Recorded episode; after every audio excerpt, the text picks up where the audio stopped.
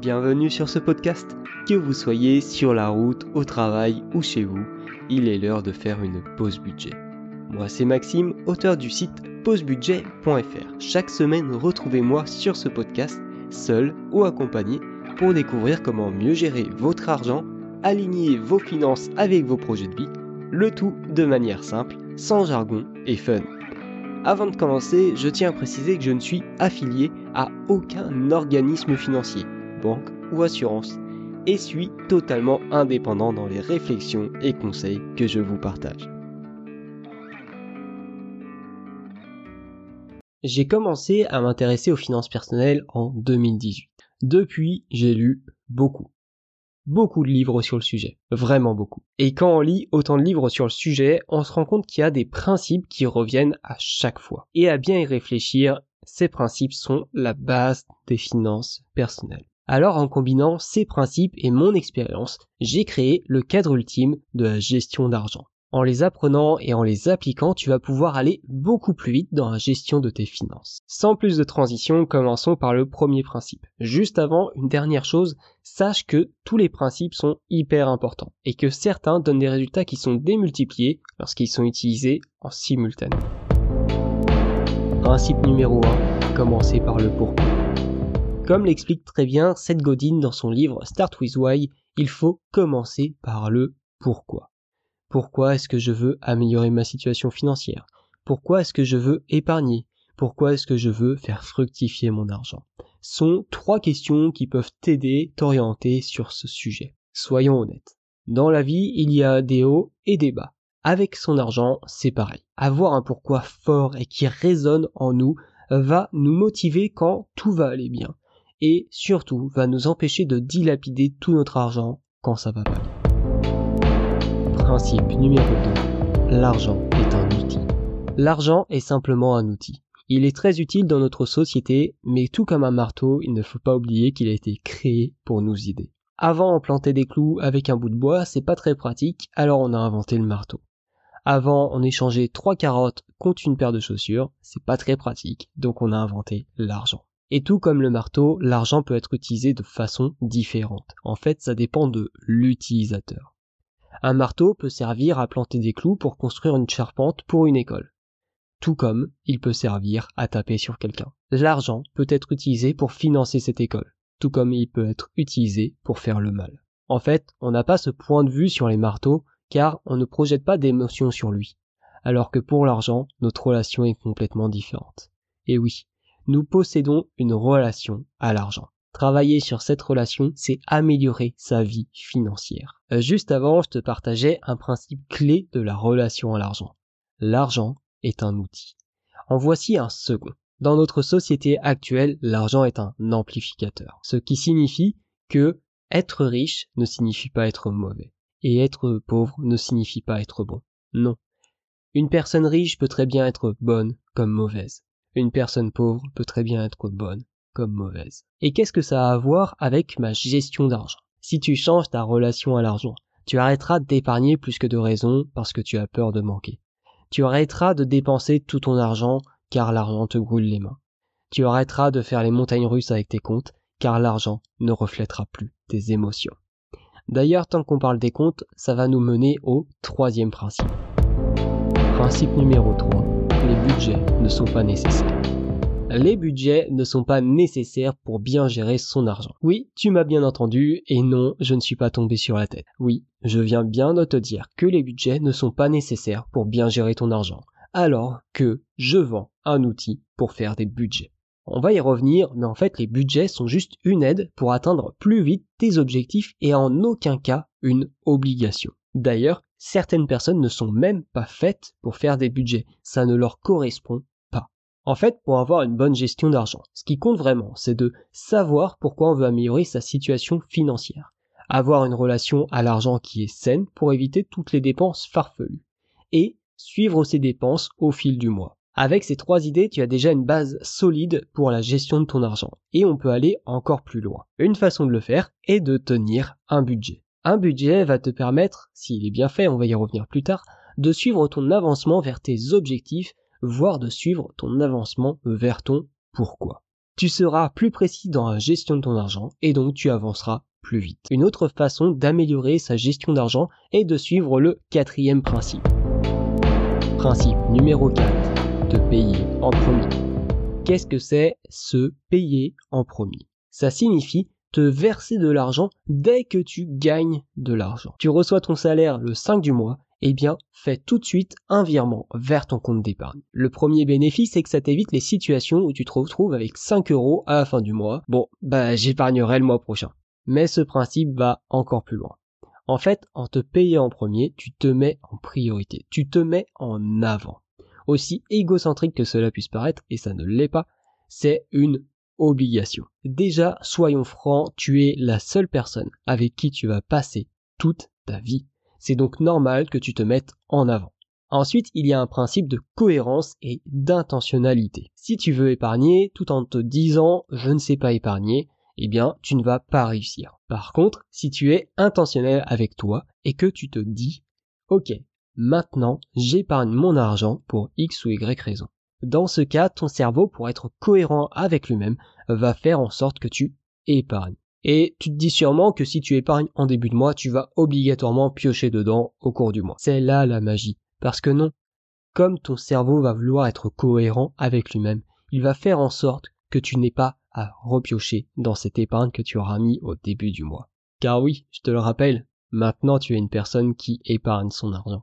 Bien sûr, les petits malins, si tu mets 90% de ton salaire de côté en début de mois, tu vas devoir repiocher dedans plus tard. Il faut que ça reste une somme qui correspond à ta situation. D'ailleurs, ça nous amène au cinquième principe.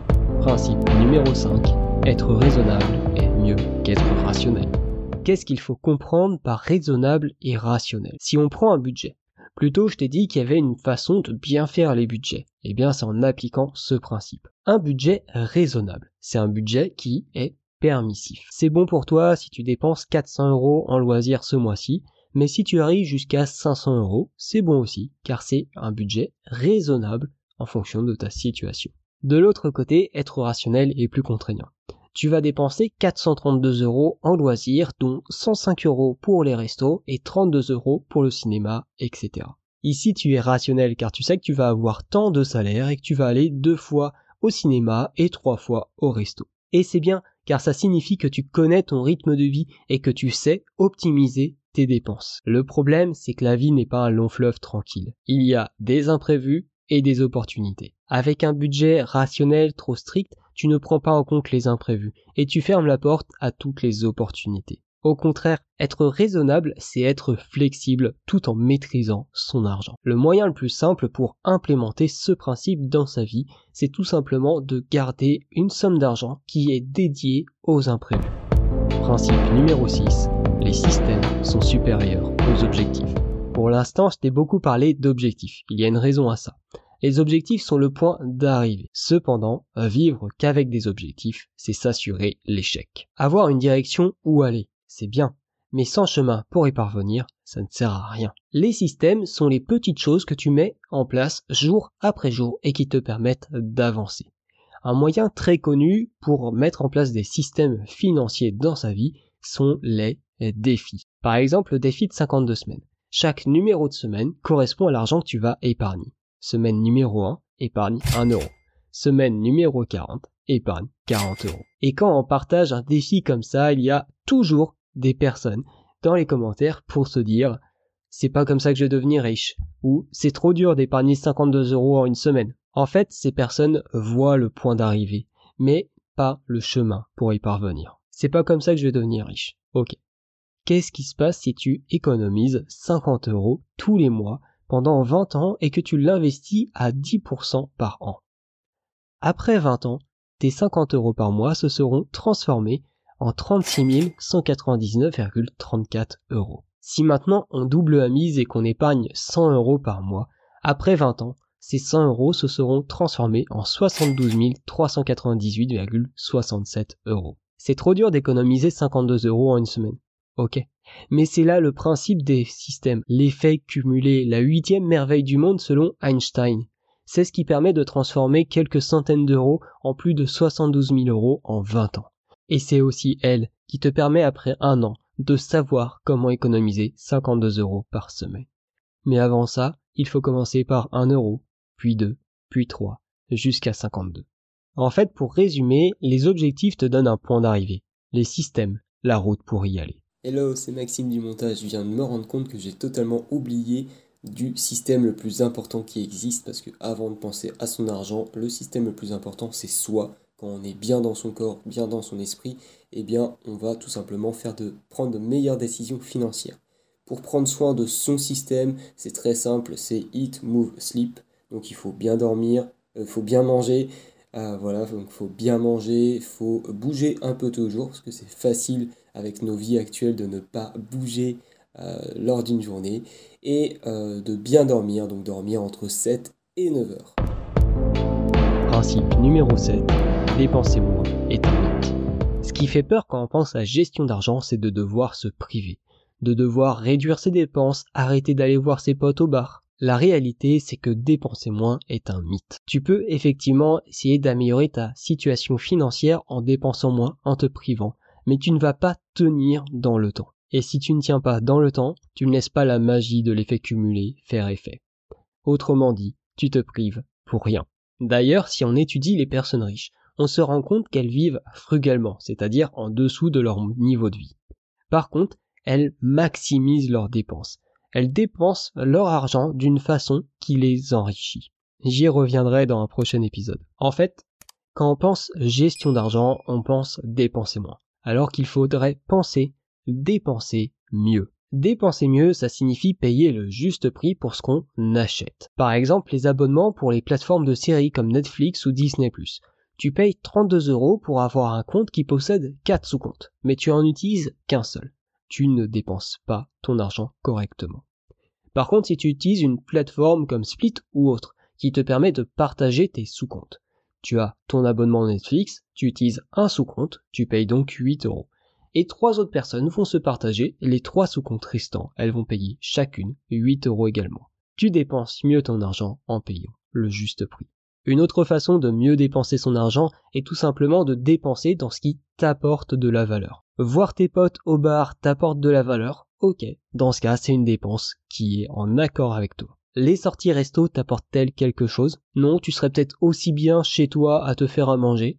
Dans ce cas, ce n'est pas une façon de dépenser ton argent au mieux. À présent, on va passer au dernier principe de ce cadre ultime de la gestion d'argent. Principe numéro 8, le 80-20. Le principe de Pareto dit que 80% des résultats viennent de 20% des actions. Autrement dit, une fois que tu as lu 2, 3 livres sur la gestion d'argent, tu connais quasiment tout ce qu'il y a à savoir sur le domaine. En regardant cette vidéo, c'est pareil. Donc, une fois que tu as atteint ces 80% de connaissances, ça ne sert plus à rien de te former. Il faut passer à l'action et apprendre de ton expérience. Tu peux continuer à te former si tu veux devenir expert dans le domaine. Et oui, tu trouveras toujours des livres ou des personnes qui vont essayer de réinventer la roue avec des idées farfelues. Mis à part pour le plaisir intellectuel de débattre sur des idées, ça ne t'apporte en réalité pas grand chose. Pour aller plus loin sur l'éducation financière, rejoins les lettres économes. Deux fois par mois, je te partage mes conseils et réflexions sur l'univers de l'argent. Pour rejoindre les lettres économes, c'est le premier lien dans la description.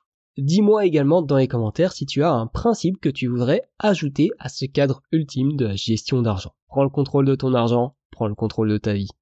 Salut Si tu entends ce message, c'est que tu as écouté l'épisode jusqu'au bout. Alors merci. Si ce dernier t'a plu, je t'invite à laisser un commentaire et 5 étoiles sur Apple Podcast, Podcast Addict ou ta plateforme d'écoute préférée. Ça m'aide beaucoup à faire grandir le projet. De plus, ça m'aide également à avoir des intervenants exclusifs pour mes interviews. Avant de partir, n'oublie pas que tu as accès à tous mes outils gratuits dans la description et tu peux aussi découvrir mes offres sur le site pausebudget.fr.